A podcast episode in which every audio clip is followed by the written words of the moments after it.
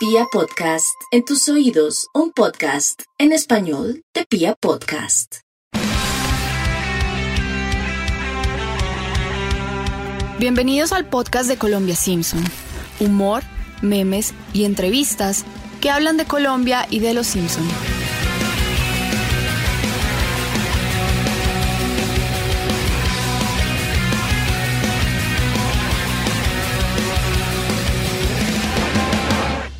Hola a todos los oyentes de Colombia Simpson.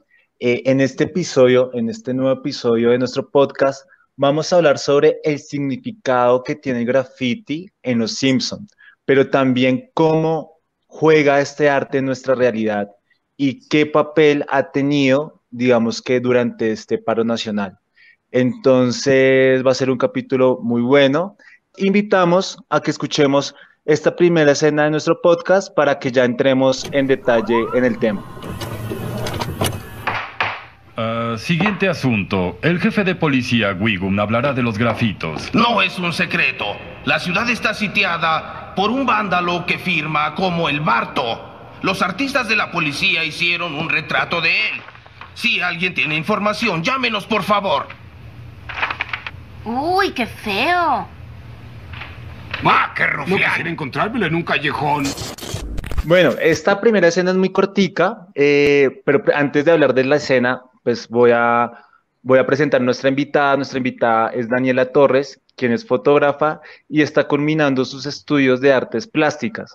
Saludo a Daniela y le pregunto, ya para entrar en tema, eh, de acuerdo con este audio y la manera en que las autoridades siempre, como han- siempre han visto el graffiti, ¿tú crees que lo ven o lo califican como un acto vandálico y por qué? Hola, pues gracias a todos y gracias a ustedes por darme la oportunidad de estar acá, primero. Eh, bueno, eh, esto tiene como una connotación muy fuerte, como graffiti o grafito eh, viene de un término que se da desde el Imperio Romano, más o menos, en el cual la gente empieza a en las calles a hablar como de ciertas, con ciertas palabras o con ciertos términos sobre el emperador y como eh, problemas que se dan eh, como con los gobiernos, como que la gente se está muriendo, que hay esclavitud aún, que se da como esta riqueza en el vasto imperio eh, que está pues en toda Europa eh, gobernando. Y eh, como que esa tradición se vuelve a remarcar un poco entre pues las eh, dictaduras y los fascismos. Eh, uno, pues en, las guerras mundiales empiezan a haber toques de queda y una, un proceso de organización social como en las ciudades, donde las paredes se vuelven completamente blancas, donde como la calle empieza a narrar una idea como de nación, un ideal grande de nación, hacer un cuerpo como puro y también se reconoce como eh, esta idea de la memoria eh, en las paredes. Entonces, así como en la colonia existían los indígenas eh, que estaban tatuados y que reconocían a sus dioses y que fueron asesinados como eh, para borrar la memoria colectiva, las paredes se vuelven blancas para olvidar un poco como lo que es eh, el caos y establecer como un orden entre comillas y una como estética que intensifica ese orden y como ese poder. Entonces lo que hace la policía es como que por el bien común, entre comillas, eh, mantiene las paredes limpias o mantiene eh, como las ciudades organizadas, entre comillas. Eh, para nosotros, la pared limpia a veces representa que estamos cuidando un, patrimonio en nuestras ciudades. Y, pero en la época, digamos, de la dictadura de Videla en Argentina, eh, representa pues también como un silencio perpetuo que se da en las calles, que igual se mantiene como con unos toques de queda nocturno y que algunas personas violan para marcar en las paredes imágenes, sean eh, sean asociándolas como a, un, a una idea de un rayón. Ese rayón puede ser como un gesto, no es violento, pero sí es un cuestionamiento como con ese orden, con esa estética. Entonces, lo que pasa con la policía es que pues ellos no cuestionan, ellos obedecen. Y quieren mantener que nadie cuestione como en la calle. Lo que hacen las paredes o en ese momento cuando tú paras a observar esas imágenes en las paredes, a ti te detienen, a ti te preguntan si tienes algo que ver. Y si te ven rayando una pared, puedes llegar a desaparecer. Parte incluso de uno de los cuentos más reconocidos de Cortázar, de Julio Cortázar, el, escritor argentino, habla de eso, de dos personas que no se conocen personalmente, pero a partir de las noches y de las paredes se van reconociendo porque van como completando los, los dibujos, los grafitos en tiza del otro. Entonces, a uno de ellos como que lo, lo descubren en el intento y él se da cuenta porque a partir de una imagen incompleta y de que no empiezan a ver imágenes en, en la ciudad de esa persona, eh, se dan cuenta que esta persona fue callada. Entonces, es más como una pregunta sobre, ok, ¿qué es el bien común?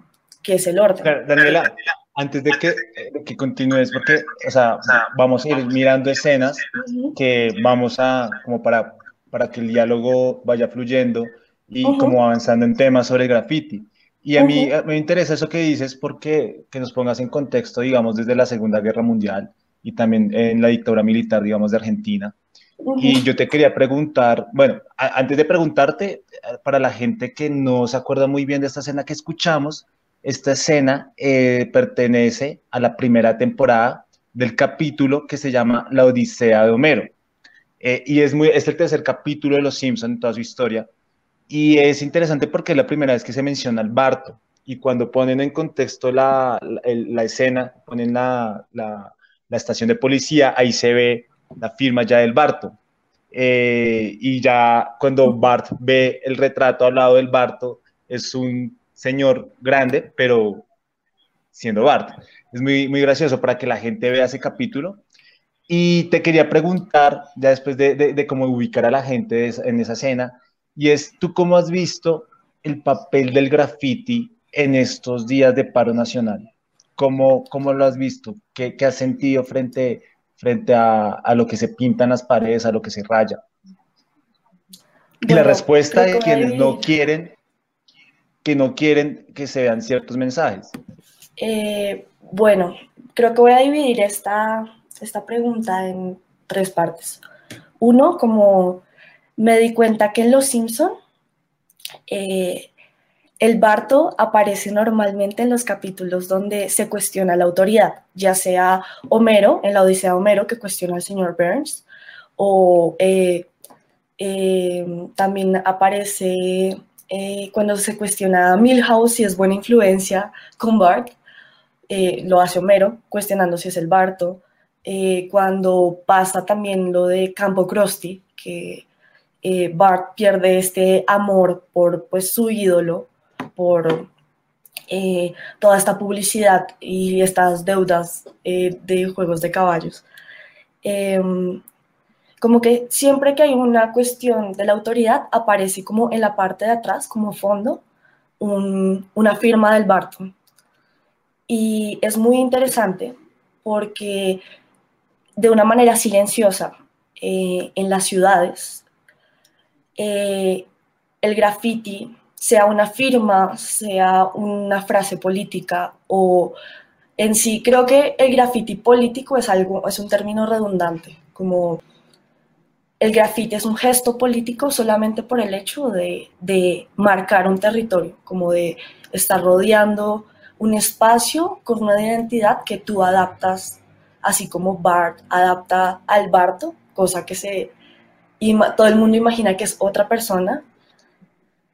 Y este ideario colectivo eh, se cuestiona a partir de que alguien toma un gesto muy silencioso en las paredes, como tú caminas y ves que tu ambiente, tu, tu calle, tu casa, ha cambiado solamente por este espacio, como que lo que hace eh, como pues una escritora que se llama Marta Cecilia Herrera, ella es eh, como historiadora de la Universidad Central eh, aquí en Colombia, y ella dice que algo que hace el graffiti es resaltar el espacio.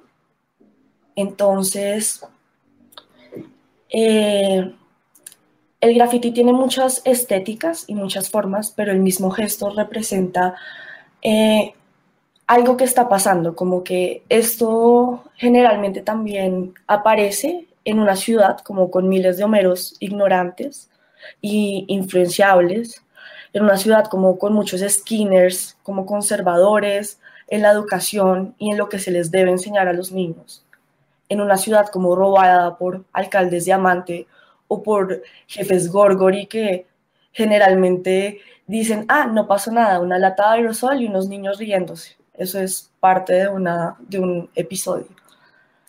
Y como que se necesita entre monorrieles inútiles y entre espacios como llenos de contradicciones, se necesita un bar que cuestione a los oprimidos, a los rebeldes, a los que no están conformes con lo que está pasando. Y eso me lleva como a la última parte, que sería pues en Bogotá. En Bogotá nos sentimos muy reflejados con lo que pasa en Springfield porque ya conocemos a los alcaldes de Amante y a los jefes Gorgori de, de Bogotá. Ya conocemos eh, un transporte público, un metro que lleva supuestamente 20 años de promesas y que nunca ha funcionado, y de un montón de personas que han sido educadas hasta cierto nivel o incluso dejan sus estudios porque está lleno de skinners y de directores que, que solamente quieren que tú sigas el orden y no cuestiones qué estás viendo, qué estás consumiendo. Eh, creo que las calles de Bogotá reflejan, y eso es parte como de Tatuajes Urbanos, que es como un proyecto que he desarrollado a partir de las calles de las ciudades, son como los tatuajes del cuerpo, son son una idea, una memoria que a partir de, así tú la borres, quedan en las capas de piel, en las paredes que son pintadas de nuevo de blanco. Queda algo, queda como esa pregunta de, ok, aquí quedaba esta, esta frase de no te calles o de pide ayuda. Había como una memoria, alguien te estaba diciendo algo, tú no sabías quién era, pero te estaba diciendo eh, todo lo que tú vives y todo lo que tú preguntas y todo lo que tú dudas acerca de esta ciudad, de este Springfield eh, lleno de contradicciones, nosotros también lo pensamos. No estás solo, digamos, es, no estás sola. Es una frase muy reconocida en Bogotá. Creo que lo que ha hecho eh, en esta coyuntura el grafiti y la intervención en los espacios es darnos cuenta que son lugares donde podemos hablar de lo que nos molesta de una manera anónima. Lo que pasa con las redes sociales o con lo que pasa con un Twitter es que hemos llegado a un punto donde todo queda registrado y los ataques se vuelven personales. En cambio, cuando las frases quedan en el aire, muchas veces no son personales, no es una persona quien lo dice, somos muchos. Es una voz en alto si no se borra y si no otros grafiteros vienen y ponen algo encima. Generalmente los grafitis que perduran en el espacio tienen algo, tienen una memoria, tienen algo que todos pensamos o preguntas que todos tenemos. Yo, Daniela, hola, ¿cómo vas? 15 minutos después te saludo. Eh, quería preguntarte dos cositas. La primera es, ¿Crees que los, grafitis en este paro nacional se convirtieron en la voz que tal vez no sale en las noticias, de pronto de las, de las cosas que la gente quiere manifestar, pero de pronto en los noticieros o, en la televisión no sale? Y segundo, ¿tú crees que el, el graffiti evoluciona, tiene un punto en el que evoluciona y se convierte en digital cuando se vuelve hashtag, por ejemplo, el SOS Colombia? Eh, pues tiene muchas formas de adaptarse. Eh, creo que, digamos, también las proyecciones en las calles, eh, el hecho de que no solamente está en las paredes, sino en el suelo, como que hay un punto donde no solamente se adapta espacialmente, sino el medio en el que se pone ya no se vuelve solamente el hecho de tener la pintura y una imagen fija. Puede ser el cartel, puede ser una calca que tú ves en la parte de atrás de la silla del bus, puede ser el tag que tú ves en los postes o simplemente eh, la calca que lleva en la patineta a alguien. Eh, la memoria gráfica en Latinoamérica, no voy a decir en Colombia porque creo que Tucumán en Argentina nos dejó eso y, en, y el muralismo mexicano también tiene como una fuerza muy grande que, que repercute en Colombia. Em, nosotros a través de las paredes siempre hemos contado historias. Eso es algo que viene desde antes del término graffiti. Nosotros contamos las grandes historias de las casas de, en, el prehistórico a partir de las paredes en los egipcios. Empezamos a narrar sobre los dioses, sobre nuestras creencias y sobre nuestras memorias o sobre lo que creíamos y considerábamos que era incluso la muerte el hecho de, de tener en las paredes a personas que han sido lastimadas o personas que han sido eh, olvidadas por el tiempo, por los medios, por otras narraciones, por eh, la Copa América, digamos, como pasa esta noticia que dice, ah, le dispararon a un civil en el ojo por eh, haber atentado contra el orden. Además, esta, esta frase, orden, como tan fuerte. Y después, dos minutos después, ah, no, y publicidad de la Copa América y publicidad de la cerveza o de eh, el nuevo partido o de la novela. Entonces es toda esta, como esta carga que después se le da a algo tan fuerte, como que ya nos quitan ese, ese dolor y esa impresión sobre lo que está pasando.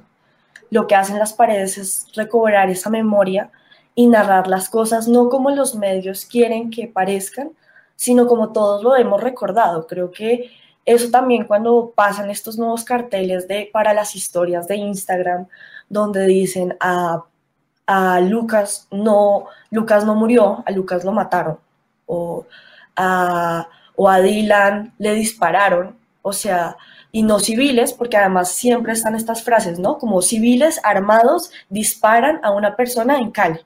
Y no, no son civiles, son personas que tienen un legalmente la como la potestad para manejar un arma dada por el Estado.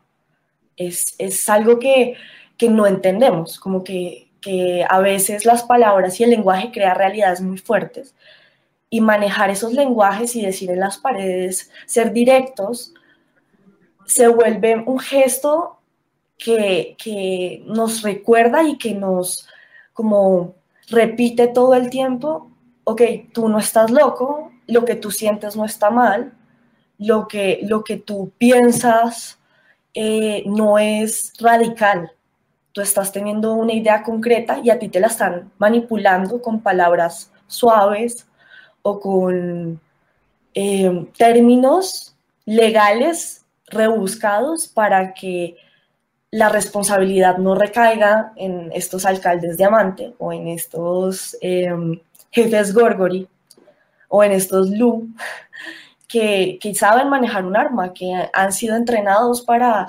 para em, mantener este dichoso orden. Mm, Además, yo creo, ya para, para continuar con la otra escena y como para redondear esta idea, se me hace muy importante eso que dices en el sentido que la gente cuando ve un graffiti o un mensaje en una pared o en una, en una calle, por ejemplo, el viernes pasado en la séptima pintaron en la calle donde están los desaparecidos y el número. Eh, creo que eso lo que hace es que la gente eh, entienda el mensaje a través de otro, de otro medio y se sienta representado por ese mensaje que en muchas veces pues no se ve en los medios de comunicación. Entonces digo que, eso es muy importante y muy interesante verlo desde esa óptica también. Y tres y cuatro. Mm, oye, está prohibida la goma de mascar. Tírala en el basurero. Soy un sopenco. Señor director, uno de mis compañeros está pintando una barda de la escuela. ¿Sí? ¿Dónde? Ahí, señor director. ¿Lo ve? ¡Cuidado, barda! ¡Ahí viene Skinner! ¡Ay! Mm, hmm. Quien haya hecho esto está en graves problemas. Y tiene faltas de ortografía. La palabra sopenco se escribe Z-O-P-E-N-C-O. Lo mismo que soquete, las dos comienzan con Z. Muy bien, Martín. Quiero ver sus manos. Bien. Correcto. Simpson. Quizá las tenga así por vergüenza. Simpson, tú y yo vamos a tener que hablar. Misma hora, mismo lugar. Sí, mi oficina después de clase.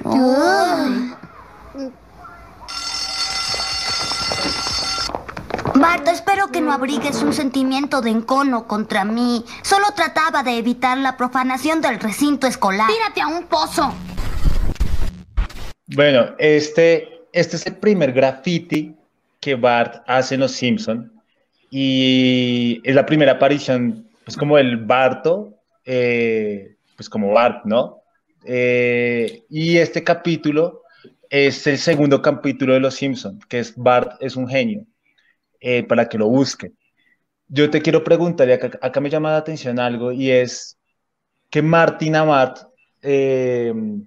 cuando asegura que evitaba la profanación del, le dice a Bart que, que, lo, que lo disculpe, pero es que él estaba evitando la profanación del recinto escolar. Me llama la atención porque es como esa disputa entre lo privado y lo público. Y el graffiti, y yo te quiero preguntar eso, ¿el graffiti se apropia también de lo privado para llevar un mensaje público? Obvio, teniendo en cuenta que en esta escena estamos en el contexto de un colegio. Pero la pregunta es más general, obviamente. Bueno, eh, ahí también voy a citar a Álvaro Silva Telles, que es otro escritor eh, colombiano, que habla de las eh, atmósferas ciudadanas. Y él habla mucho, pues creo que gracias a él acuñé el término de tatuajes urbanos. Él básicamente em, habla de que la pared es una línea muy delgada que marca un límite espacial que nosotros antes no teníamos, que era esta idea de lo privado y lo público, ¿no? O sea, supuestamente, incluso cuando nosotros vemos las, ciertas casas en, en unas partes de Bogotá, supuestamente nosotros tenemos como un límite espacial y en la parte de arriba se pasa ese límite espacial de, de, de, lo, de lo que supuestamente me da por potestad eh, horizontal y verticalmente se va volviendo como una escalera invertida. Y eh, como que esta idea de lo mío, lo, lo, privado, se siente aludido cuando eh, el bien público, entre comillas, porque esta idea de patrimonio y de calle, eh, de que todo es nuestra y que tenemos que cuidarla, eh, ya está aludida, como pues si vemos en Bogotá, Bogotá la mayoría de las calles están rotas, no importa dónde estemos, ya, ya se roban mucha de esa plata de infraestructura para otras cosas, no sé, la piscina de alguien en su propiedad privada. Pero es irónico porque entonces vienen unas personas que eh, creen en una, tienen una, un ideal estético de lo que es el orden, esta pared blanca, estos edificios completamente cuadrados e iguales, como esta idea de urbanización y empezamos a, además es que Marta es una persona que supuestamente le encantan las artes, ¿no? Como, pero ¿qué tipo de artes le gustan, no? Las artes de académicas tradicionales, él toca el laúd y sabe poesía y al igual que, digamos, Lisa en ese sentido, a ella le gusta el arte, pero dentro de el museo, como incluso eh, si uno ve el libro, el, la guía para la vida de Bart y uno compara eh, el cuarto de Lisa con el cuarto de Bart, el cuarto de Lisa es un templo, tiene como una estructura de templo griego, tiene uno que otro eh, como eh, tiene una ama de llaves, tiene un mayordomo, tiene un montón de pinturas clásicas Y en cambio el cuarto de Bart está lleno de cómics, de, eh, de bicicletas, de cosas de patinetas, de hip hop, de cosas como de mucho más eh, de la calle, como de esta cultura pop popular que, que muchas veces es reconocida como lo, lo, lo que no es eh, tan elevado y tan reflexivo, pero muchas veces es lo que más cuestiona el orden, es como lo que se ha vuelto también esta idea de, de lo bello y lo bueno y lo grato, entonces está esta idea estética y eso es algo, una palabra muy poderosa que, que se vuelve también una carga en nosotros de, de, cuestionarnos y respetar entonces un espacio porque no está rayado, pero entonces el monumento se está cayendo, eh, no sabemos qué significa el monumento y la calle está totalmente rota, pero yo respeto porque no está pintado, como entonces porque no tiene colores, porque está completamente blanco como el museo eh, moderno que nos han enseñado. Yo creo que cuando él habla del bien público, en una parte, él, incluso hace esta descripción de, de lo de como ortográfica de soquete está con Z igual que sopenco y es como ya una afirmación súper eh, elevada de eh, académicamente esto ya está mal como realmente lo que importa es la palabra o es el gesto. Y ese cuestionamiento también es, Skinner, tu, tu alumno no sabe escribir, ¿me entiendes? Como hay un punto donde se cuestiona eh, qué está haciendo Bart Simpson y por qué lo está haciendo. No respeta a Skinner, pero Skinner nunca le ha retribuido algo. Eh, y ahí se cuestiona un montón lo que es el sistema escolar porque a partir de unos números ni siquiera se dan cuenta que Marty es el que llenó el, el dichoso examen y lo meten a él en una escuela donde todos tienen esta idea elevada de lo que es el arte, de lo que es eh, las ideas, pero ninguno de ellos sabe, no sé, coger un aerosol o montar una patineta, son inteligencias diferentes.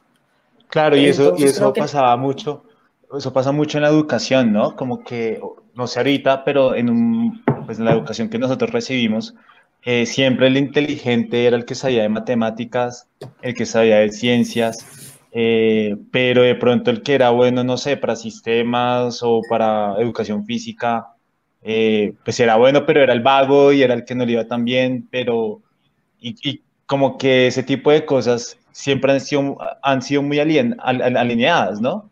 Y alienadas también. Entonces, pues, digamos, esa escena me gusta. Eso que, claro. El claro. que es el ICFES. O sea, el ICFES es además súper fuerte porque además, si, comparamos la vida de Marty, los, los, ambos papás son como doctores o profesores. Tiene, él es hijo único y él tiene como, él tiene, es un niño muy privilegiado en Springfield, donde incluso los papás cuando compran una piscina, compran la super piscina y Bart eh, eh, en cambio, siempre es como el niño que escucha a los demás, que cuando hace una fiesta es porque los demás, como que siempre él está con la masa. Incluso cuando hace eh, una fiesta o algo, es mucho como en esta relación de lo que el pueblo dice, como nadie, a, nadie le agrada Skinner en general, ni siquiera a Willy o algunos profesores que trabajan para él, como todo el mundo piensa que Skinner es un soquete, pero nadie lo dice, Bart es el único que lo resalta y que lo dice sin, pues, o sea, lo dice de una manera general. Hasta la mamá. Sí, exacto. mira que recordé, recordé la escena, creo que también desde la primera temporada, cuando, es que la primera temporada marca muchas cosas, ¿no? Entonces te marcan a ti cuáles van a ser los enemigos de Bart durante toda la serie. Y uno de ellos, por ejemplo, puede ser Martin. Y yo recordé una, el, capítulo en el que Bart reprueba cuarto, eh, o, que, o que así reprueba cuarto, y, eh, de primaria y es porque mm, eh, pues, le va mal en el examen y entonces el que le ayuda a estudiar para el examen final es Martín. Entonces hacen ese paralelo de cómo era el cuarto de Martín. Martín le decía, no, es que tienes que poner una mata, tienes que tener orden, tienes que, nada de desorden para poderte concentrar y estudiar. Y lo más chistoso es que al final, el día antes del examen, Bart dijo, bueno, tenemos que estudiar y Martin estaba en otra porque Bart le enseñó a ser él, o sea, Bart le enseñó a hacer muecas, a montar en bicicleta, a, a usar aerosol, y Martin llega a la última escena y está con una, con, está, está como loco y, viva la libertad, viva como que se sale de ese patrón, y es muy chévere ver eso, y al final cuando entrega el examen, está con unas gafas negras, el pelo peinado hacia atrás y una camisa, camisa hawaiana, es muy, es muy particular eso, ¿no? Como, como si la libertad a ti o sea, como que manda el mensaje que la libertad a ti te desordena la vida, pero si no tienes libertad te la encuadra, o sea, es como, es increíble el, el mensaje.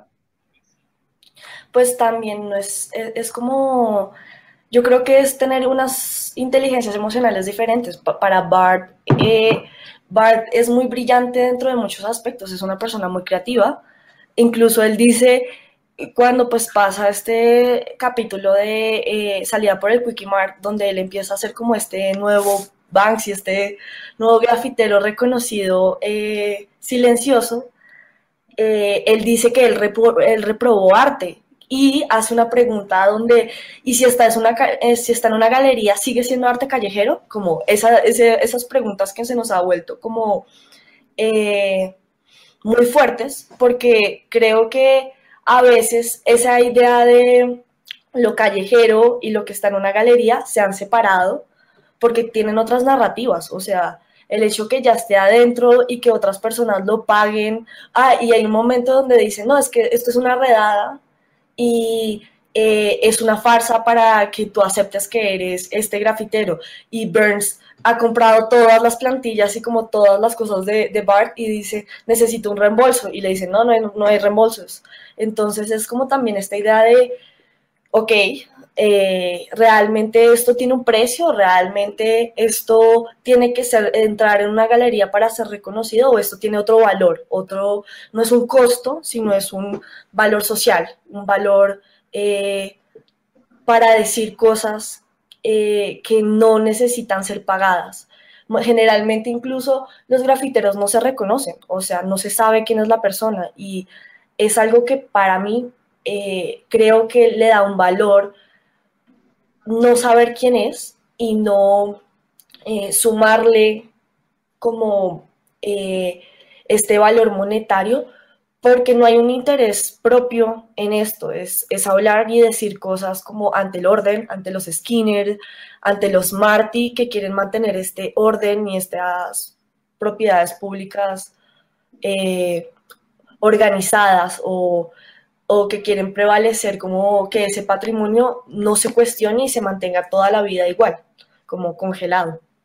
Así es. Bueno, vamos a escuchar esta escena. Esta escena eh, es es un pedazo de retazos de varias escenas, pero las unimos como para poder poner en contexto lo que, lo que te vamos a preguntar. Así que escuchemos. Mmm, digan lo que digan de la cafetería. Hacen las mejores galletas que he probado. Mmm. Un momento. Aquí huele a tetrasulfato de sodio mezclado con clorofila.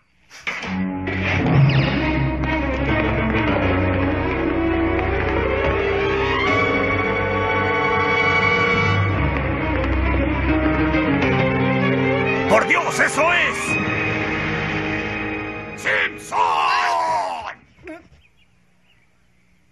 Estoy pasmado. Sabías que al escribir tu nombre con letras gigantes en el campo serías descubierto. Tal vez fue otro Bart, señor. No hay otro Bart aquí. Oh, oh. La perversidad de este incidente me hace desear poner en circulación de nuevo la tabla de educación para ti. Ah, quisiera gritarlo y que todo el mundo lo supiera. ¡Atención todos! Seymour Skinner está enamorado. Bien, Simpson, es muy bueno. Ah, Skinner te va a matar. Skinner, trabaja para mí. Simpson, ¿qué es eso? Uh,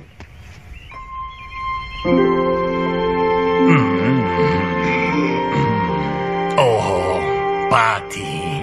No, Bart, siento alejarte de tu ejercicio diario, pero quiero que seas el primero en saber que voy a pedir la mano de tu tía Patty el martes. Buena suerte. Uh, ¿Quieres ¿Quieres ser mi esposa? Ranas Oh. pardas, el tamaño de esta piedra. Oh, es la segunda mejor joya de este barrio. Patty, la pregunta es, ¿quieres casarte conmigo? A mí me gusta esta, esta unión que hicimos porque precisamente iniciamos con lo que tú estabas diciendo al final, de saber quién es el grafitero, quién no, y acá Bart hace, siendo él, ¿no? Es autónomo y es también, yo creo que, eh, auténtico. Pero yo, y, y- también lo uní y te quiero preguntar, y es que me di cuenta, y es que en sí lo malo no es el graffiti, sino también se trata un eh, sobre el mensaje. Y, o sea, lo malo, o sea, lo malo no es el, el graffiti como tal, sino lo malo es el mensaje y cómo el mensaje se puede apropiar a lo que, a lo que yo quiero dar, a lo que me conviene. Entonces, ¿qué es lo malo de hecho pintar en una pared? ¿O tú qué crees? ¿Cómo lo ve la gente o las autoridades? Porque yo creo que esto es más un tema de, autoridad. ¿Y qué, puede, qué podemos inferir de esta escena? Bueno, eh, eso que dices de la imagen es súper fuerte porque es, o sea, esto viene pegado a lo que hablamos de la estética y a lo que hablamos de la identidad. Como uno, eh, pues lo que hace Bart es algo que incluso tú ves en las calles, tú empiezas a reconocer ciertas imágenes y te das cuenta que son como que han pasado ciertas personas ahí. Tú tal vez no sabes quién es, pero digamos Franco con el señor Frijol o con sus corazones que, eh, que tienen como tres gotas en la parte de arriba o como con los tags o como green amarilla y su barco de papel. Entonces está como estos símbolos que recono tú ya sabes que tal vez no es, eh, es una persona en, en específico. Lo que pasa con Bart es que de una manera inocente cree que hay muchos Bart en la escuela y eh, se, digamos, se cobra la balanza solo, como él no sabe que él es el único Bartolomeo en esa escuela. Eh, pero eh, este, esto demuestra también que, digamos, cuando Skinner se siente eh, como reconocido por Patty eh, en estas imágenes que hace Bart, como con una muñeca de palitos, hay una, él, recuerda a Patty la ver reflejada en, en, esta imagen, porque además él conoce a Patty por haber castigado a Bart por hacer el primer pues, graffiti, el, pues, el, la primera marca con sal en, en el pasto. Entonces como que él ya empieza a tener una asociación muy diferente de lo que es esa imagen. Y, y en, en, en, cambio le dice, no quiero interrumpir tu ejercicio eh, diario, como si ya, ya lo ve como un ejercicio de imagen.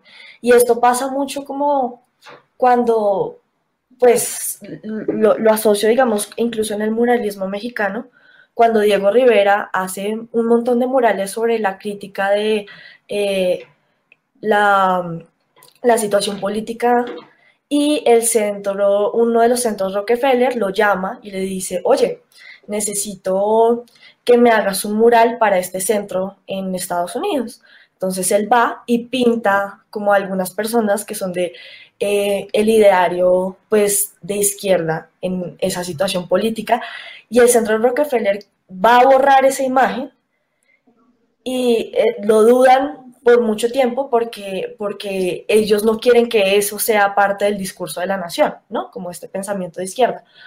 Entonces, claro, las imágenes tienen una connotación muy fuerte, como si no, quiere, si no queremos que diga lo que, lo que necesitamos, entonces va en contra del orden, va en contra de lo público, va en contra de, de lo que pensamos y que ha sido lo parte de lo que son los distritos graffiti en, en, en las ciudades.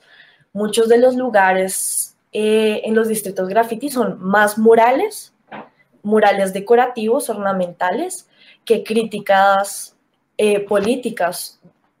Es, es, digamos, irónico porque se vuelve más como un, un, una idea política que va acoplada a unas imágenes de una nación. Y eso también pasó como con el realismo eh, socialista.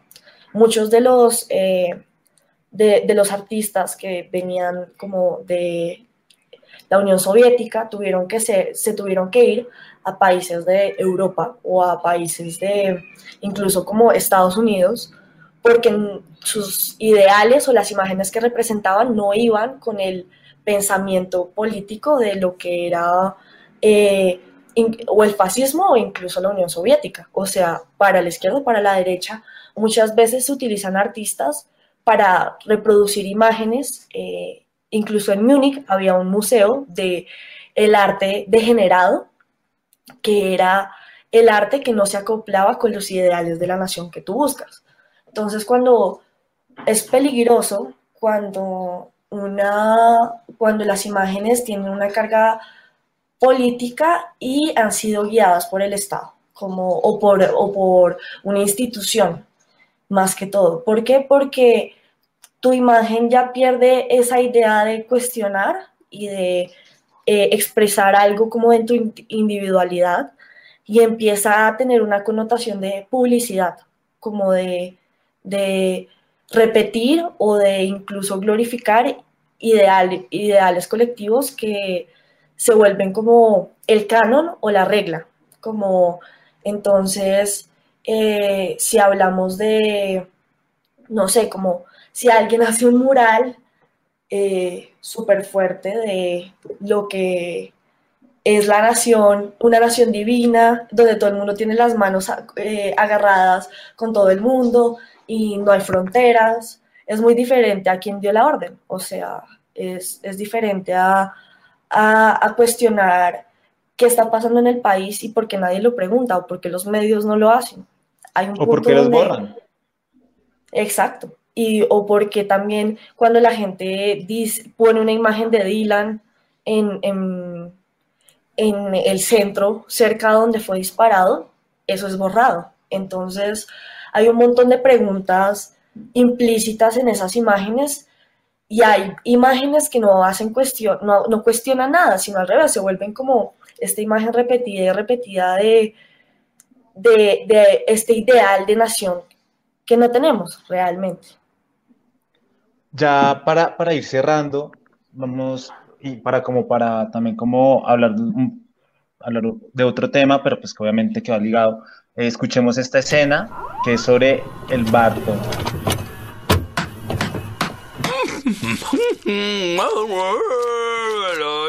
Papá, ¿qué es eso? Ah, sí, Bart puede ser el Barto. Ay, si tuviera su valor, señor, qué alpargatas. ¡Ay, gracias! ¡Ay! ¡No! ¡Ay, qué horror! ¡Papá, te estás pintando la argolla! Yo he hablado contigo y me has dicho y siempre como que me lo has recalcado y es lo que te interesa sobre, sobre esa doble personalidad o esa doble personalidad entre Bart y el Barto que hay a través del graffiti. ¿Nos puedes explicar un poco más en detalle sobre eso? Pues ahí, o sea, están el Barto y Bart tienen una relación estrecha en el sentido de que ambos cuestionan la ley. El Barto es un ideal, también se construye un poco a partir de ese imaginario y ese misterio que no existe, como que no se ve y que no es evidente.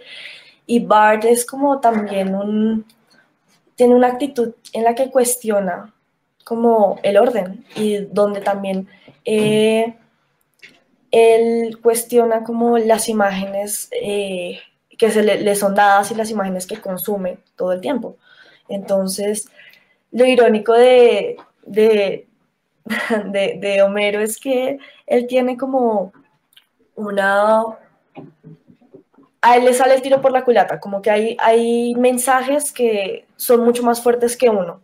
Entonces, uno tiene que tener como esta estrecha línea de haber pensado la imagen, porque, porque las interpretaciones se van a ir a desbordar. O sea, una cosa es lo que quiere decir Bart y como lo que presenta, y otra cosa es la interpretación de las personas que están viendo la imagen. Para muchos, Bart, el Bart es un héroe y, y Bart es completamente el antihéroe. Como Bart es, es esa persona que no reconocen, que, que siempre está creando caos, y en cambio el, Bart, el Barto tiene como esta, una placa en el muro de Springfield, como un Em, como un enmascarado superhéroe que, eh, digamos, reconoce lo que es el desorden. eh, muchas veces lo que hace es eh, cuestionarse de manera caprichosa y el Barto tiene como un punto donde, donde hay un límite y donde hay como un silencio en el que él, más que crear su voluntad, empieza a, a crear imágenes que cuestionan todo lo que está pasando. Entonces me parece muy interesante como esta dualidad porque Bart y el Barto son dos caras de la misma moneda. Lo que pasa es que Bart es un niño caprichoso y el Barto es una imagen que hemos creado como eh, que representa esta voz ante la, como de la anarquía, ante un orden que es súper cuestionable. Lo que decíamos, eh, lleno, en una ciudad llena de contradicciones, donde los recursos no van, donde hay vínculos como con las mafias, donde entre, y pues las mafias se relacionan con los alcaldes diamante, donde los jefes Gorgori escriben en su máquina invisible los problemas y como que se imprime en una ciudad como, como Springfield o como Bogotá un montón de problemas de negligencia y de, de ausencia eh, frente a lo que se considera el orden y lo que se considera lo bueno y lo que se, considera lo bello, que son términos muy, muy peligrosos. Sí, ya, ya, yo no sé si igual hacen alguna pregunta antes de que escuchemos la, última escena. Eh, me dice que no. Eh, pero, pero sí, eso, y a mí, a mí pues digamos, realizando el libreto de este capítulo y mirando las escenas, sí pude ir evidenciando como esa, esa qué, esa, esa dualidad de Bart, porque es una dualidad, ¿no? Es como eh, hago a través de mi arte, digo y hago algo. Es más, yo me acordé de la escena cuando va a, a la ciudad de al lado que pinta que los de Shelby son basura, algo así, si no estoy mal. Ah, no, quise que Springfield, que Springfield, es que no me acuerdo del mensaje, pero como que a través del mensaje él dice lo que, lo que los otros niños no esperaban que iba a decir. Entonces siempre es, no es solo ir en contra de la autoridad, sino ir en contra, o, es contestatario, ¿sí? Contra la autoridad, contra los vecinos, contra el que no esté de acuerdo con él o, es ir en contra de la masa, un poco, como contra este, estas personas que como corderos siguen al pastor. Yo siento que Bart es esa oveja negra y no todos podemos ser ovejas negras, pero un Bart es necesario siempre, como para cuestionar más en cuando nuestros pastores son dudosos, como una oveja negra es necesaria, por lo menos una. Hablando de ovejas negras, y ya, ya porque ya estamos terminando este episodio del podcast, Vamos a poner la última escena porque seguramente la gente nos dirá, pero ¿por qué no pusieron esta escena? El orgullo del Puma, del artista con estudios universitarios, uh. Jack Cowley. ¡Ay, qué simplón! ¡Ay, qué pasó con el otro! mi idea original era... Eso es dulzón hasta para mi gusto. Sí, pero Skinner dijo... Skinner, ¿Cómo vas a elevar el espíritu escolar con esta porquería? Lo sé, señor. Es una vergüenza. Esto no es lo que quería. ¿Cuál es el tema? Me guíe por su servilleta, Skinner. Ninguna servilleta podría limpiar las migajas del fracaso de su... ¡No, señores! Toda gran obra es controversial en un principio, pero en los años futuros las personas señalarán a estas adorables y pequeñas criaturas y dirán, ese es Jack Crowley. Bien, eh, la pizza ha dado resultado los jueves, pero creo que los chicos la aceptarán los martes. Eso es lo que dijo de los chiles rellenos. Y perdimos a los varones. Director Skinner, la escuela está en llamas. Es muy claro quién es el culpable, Jack Cowley. Imposible. Usted no puede decir que Jack lo hizo solo porque es un ex... ¿Jack Crowley es un ex convicto? Dios hice pipí frente a él. Oigan, miren eso. ¡Órale! Eso es un mural. Es apasionado. Casi salta del muro. El malvado pudo acabar con toda la escuela si no estuviera forrada de asbesto. Eh, bueno, es el poder Puma. Daniela, ¿qué podemos decir sobre esta escena? Te dejo que, que nos, nos, nos la expliques. Uf, Pokimama es un, un gran un gran capítulo porque además muestra esta idea de lo que hablamos de las capas que se dan a través de la pintura, que a pesar de que cuando esta imagen se devela, ese es el gesto que queda del graffiti y es lo que más importa. No importa que las, que las imágenes se borren, lo importante es que se vea la imagen, que se devele. Creo que bueno, tiene muchas cosas, como esta idea de que primero lo conocen en un rodeo donde muere alguien antes de, que él salga y, y, el alcaide les dice, no se preocupen, ese señor fue un asesino y no sé qué, y, dice, y como que todo el mundo se, se alegra por su muerte. Y después Marsh ve esta capacidad eh, de, de, de Jack Crowley como siendo artista por una pintura de Jimi Hendrix, como que es pues no solamente un as de la guitarra, sino una representación de lo que fue pues los 60, como está este descontento sobre la guerra de Vietnam y pues eso es básicamente Woodstock. Y, y hay como una representación también sobre ah, el gas lacrimógeno que se da en el, en el rodeo y el alcalde dice, no sé si esto es gas lacrimógeno o, o es el mejor rodeo que he visto en mi vida, empieza a llorar. Entonces, como que siempre esta idea de que el orden establece como la narrativa de lo que está pasando, incluso cuando está llorando por, por, sus propias armas. Eh, y es el mismo, es el Kaede, es el mismo que no entiende el unicornio espacial de, Jack Crowley y como las pinturas. Dice como que el tipo está loco y el tipo, Jack Crowley pinta con hojas, pinta con pudín a, a Jimi Hendrix y y termina cuando ya es liberado, porque, porque Marsh eh, trata de, de, liberarlo, porque siente que ve un mayor potencial en él, más que todo su pasado, eh, con todas las imágenes. Él adquiere por un mérito falso, porque sabe que van a, digamos, a reconocerlo de una manera eh, negativa por ser un ex convicto, que no lo van a medir por, por, su, por su talento. Entonces él va, primero hace una, idea que es eh, el, el poder, el orgullo Puma y también como el poder Puma, que es como este, este mural que hace en la escuela. Incluso es afirmado por Nelson diciendo como esto, esto sí me representa. Y eh, es una imagen súper fuerte porque además es una ah, conmemoración a una revista homónima que se llamaba Heavy Metal, que hablaba de erotismo, violencia gráfica y desnudez en esa misma época, como entre los 70 y los 80. Y fue una de las primeras eh, también publicaciones que se dio también en video en Estados Unidos con estos temas. Y eh, cuando entra en manos de Skinner, es como cuando yo les decía que cuando las imágenes entran para dar un discurso y son mediadas por una institución, en este caso la escuela primaria de Springfield, tienden a tener no solamente un motivo cursi, sino una estética súper como una estética súper poco coherente con la libertad del artista. Entonces, cuando está, el fuego consume la primera imagen y se devela, ese segundo donde todos ven eh, y encuentran esto, eh, se vuelve como un develador.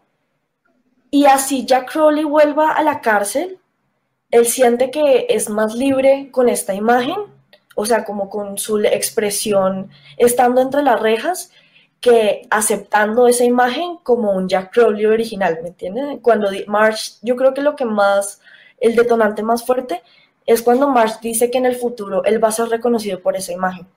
Siento que cuando se le compromete a uno la libertad, eh, es un gesto muy, muy fuerte, y lo más irónico es que dice también y reconoce que la escuela está llena de asbesto, entonces por eso es que no se daña, entonces va a dañar la, propiedad pública, pero eh, nuestra propiedad pública ya está llena de asbesto, entonces por eso no se quema la escuela. El asbesto es tóxico, literalmente hubo una, ley que prohibió, el uso del asbesto hasta hace como en el 2013, más o menos, 2014, porque es una infraestructura tóxica para el ser humano. Entonces, si no fuera por eso, la escuela, el bien público se daña.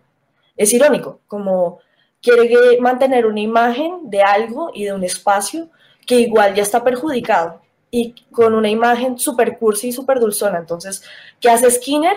Le, le echa toda la culpa a Crowley y por eso es que él no acepta eso y prefiere no comprometer su libertad así esté en las rejas. Tiene más libertad con esa imagen y con ese gesto. Y creo que es algo súper significativo. Listo. A mí, a mí este, claro, y además era lo que también hablábamos, ya para ir culminando, y es como la trascendencia que a veces el, el, propio mensaje da. O sea, ¿qué, ¿qué, quiero decir con esto? Que, por, ejemplo, el orgullo Puma, si bien es un mural en, en un dibujo animado, eh, ya es una, es una representación de la cultura pop, que sabe que es el orgullo Puma, ¿sí? Trasciende, a o sea, cuando digo trascender es que pasa la frontera de la animación y viene y nosotros ya sabemos, es como la dignidad, la dignidad ya nosotros sabemos cómo es, así, así tú no la tengas, así la pierdas. Eh, y lo digo... Nosotros no dibujamos la dignidad como el papá de Milhouse, mejor dicho. Sí, pero nosotros, pero nosotros, lo que yo te decía, por ejemplo, sobre quién dio la orden, quien dio la orden lo pueden borrar las veces que quieran, ¿sí? Pero ya el mensaje está instaurado en nuestra sociedad. Ya se sabe, está en una camiseta, está en una calcomanía, ¿sí? Trasciende. Pues es el mismo gesto de la imagen que, en Instagram, pues en algún momento SOS Colombia, eh, el hashtag se prohibió en redes sociales. Eso es algo que también quería tocar como con lo que nos había dicho Wallace, que, pues, pucha, eh, me parece muy fuerte que en un momento las historias no se podían ver. Y eso también dice mucho, es muy diciente de esa red social y es muy diciente de nuestra realidad colombiana. Porque incluso me acuerdo que en una parte, cuando eh, están buscando a Jack Crowley, dice Gorgory, déjelo, déjelo que vamos a encontrarlo y él va a encontrar el bello arte de la brutalidad policíaca. Entonces está mm. esta idea también del silencio y de, de la violencia que se tiene ante pintar una pared. A la gente le indigna más últimamente que se pinte una pared que a le disparen a alguien. Y creo que eso revela también qué tenemos en este momento en la cabeza. Entonces preferimos que una pared esté bien o que todos estemos vivos. Es, creo que esas preguntas son las que, las que demuestran y las que revelan cómo nuestra sociedad piensa y como un pensamiento sobre lo que es el orden, sobre lo que es lo bello y sobre lo que es lo bueno, que es como esas frases y esas como palabras tan, tan duras, pasan por encima de la vida misma y de la dignidad y de la libertad de las personas. Mira que para terminar, ya voy a terminar con esta idea, pero eso es como lo que te estás diciendo, para retomar lo que estás diciendo de qué es lo bello, eh, qué es lo bueno, y ¿Qué es lo que quieren con eso? Y pongo el ejemplo de acá los barrios que quedan por la 140 con séptima, la mariposa, que los pintan de colores barrios de estrato 1 o 2 y, pintan las casas de estos barrios pobres. Entonces es como darle, darle algo bonito, que se vea estéticamente bonito a mi percepción como alcalde, como alcalde Peñalosa, y, y pero las necesidades de la gente, ¿qué? Sí, y ahí no importan tanto, ¿sabes? Importa más la felicidad o, que, lo estético, eh, que pues para muchos no es estético, para mí no lo es, pero es como tiene una dignidad porque su casa está pintada de un color bonito amarillo y desde lejos se ve. Pues, oh. eh, hay un comediante argentino que se llama Capusotto que decía que eso era romantizar la pobreza. Y también, como, ¿qué es Caminito? Es uno de los barrios más pobres de, de, Argentina, dado por los puertos, que se pintó de colores para que fuera un lugar turístico, solamente una esquina, pero tú pasas de ese cuadrante y se vuelve un lugar donde la gente muere de hambre, donde hay un montón de violencia, donde se ejerce brutalidad policíaca y donde además hay un montón de injusticia social propagada también como en uno de los lugares donde encontraste es de los primeros puertos de Argentina. Em, y que es, que es gracioso parece- porque, y que es, gra- es gracioso porque tú vas a la, a la boca y tú solo te sientes seguro en esos dos, en esas dos cuadras, en, las, en la zona color. O sea, tú te dices, ahí tú dices como acá no me va a pasar nada. Salte de la zona color y es como me van a robar o me van a atracar. Eh, es como también esa, e- e- e- ese sentido de, de seguridad a través de lo estético también. Sí, y lo más doloroso también eh, es que, pues, algo que se hizo en la alcaldía de Petro y después se, se retomó por la alcaldía de Peñalosa, se lo atribuyó a la alcaldía de Peñalosa, fue el distrito Graffiti, que fue una asociación que se dio, pues, con, con los grafiteros y con los colectivos gráficos y, y callejeros de, de Bogotá.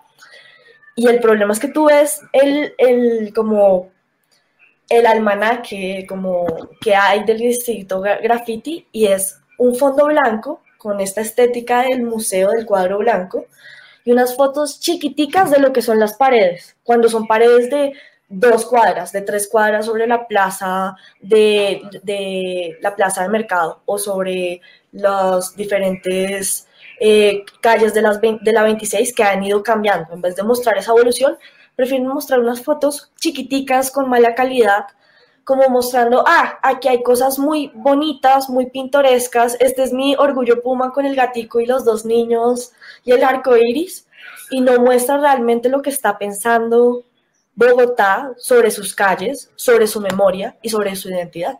Y eso es, es hacer que Jack Crowley tenga que quemar esta, esta, esta primera capa y develar otra vez quién dio la orden o eh, sobre los indígenas, o sea, no es, no es tampoco fortuito que hayan tantos murales de los indígenas, también por la 72 y por la parte de San Felipe se están dando muchos murales relacionados como con todas estas partes de, de, de los indígenas, de los, eh, de como la herencia afro en Colombia. Eh, que hayan preguntas sobre, pues nos están matando, frases tan directas como ya, ya no hay un espacio para dar al imaginario, ya estamos en un punto donde hay que ser directos y concretos. Nos están matando, llevamos tantas muertes, llevamos tantos desaparecidos y nadie está haciendo nada y se indignan más por una puta pared, y perdónenme el término, por, no sé si lo van a cortar, pero se indignan más por una pared que por no por personas que no han aparecido, o sea, por gente que se cuestionó o que ayudó a personas, por líderes sociales, por, por mujeres que estaban caminando y fueron abusadas, o sea, ¿qué nos está pasando? ¿Qué Ah, no, está pero, pasando? pero- y ya, ya, ya, ahora sí ya voy a terminar con esto, porque ya cumplimos la hora, pero es interesante ver, esto yo ya lo hago, hago a modo de reflexión tras escucharte y, y ver los capítulos y ver también lo que está pasando en el país, y es interesante cómo entra, cómo lo, lo que supuestamente es público tiene un límite, o sea, es público para ti hasta cierto punto. O sea, tú en lo público Hasta puedes hacer esto, que no puedes. pero esto no lo puedes hacer así tú no estés matando a nadie, ¿no? Para mí sería lo más grave, o robar algo, ¿no? Entonces, estamos en lo público, pero no puedes pintar una pared, no puedes pintar una calle, no puedes dar un mensaje. Pero yo, que soy la autoridad, sí lo puedo hacer. Eh, y voy a poner un ejemplo fácil.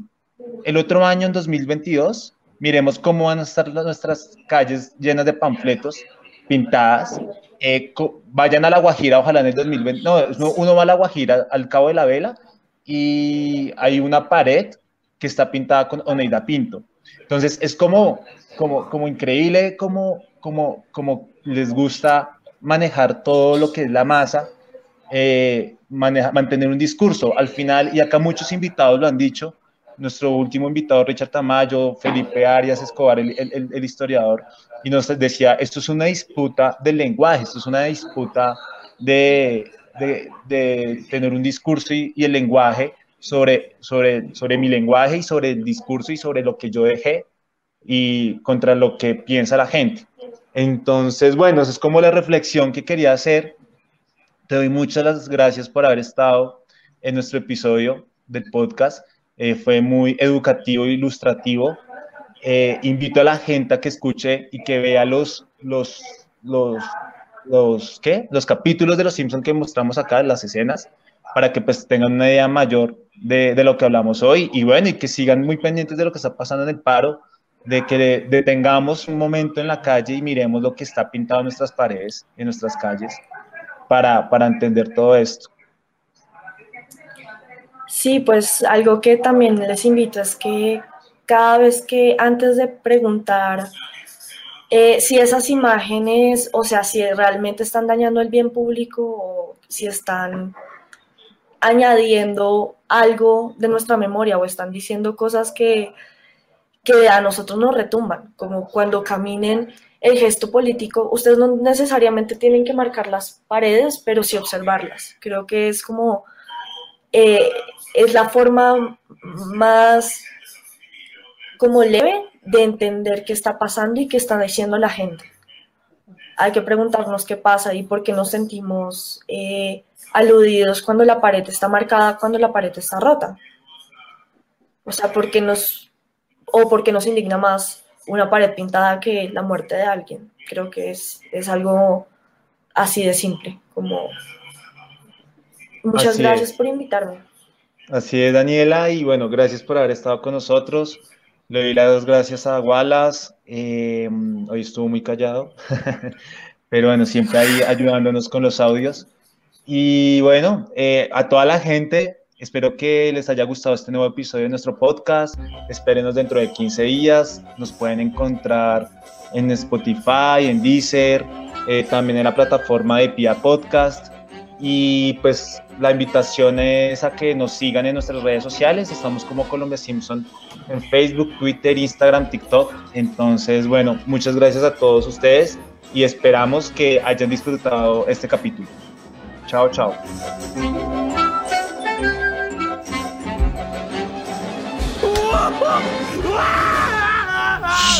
¡No me calles, mujer rica!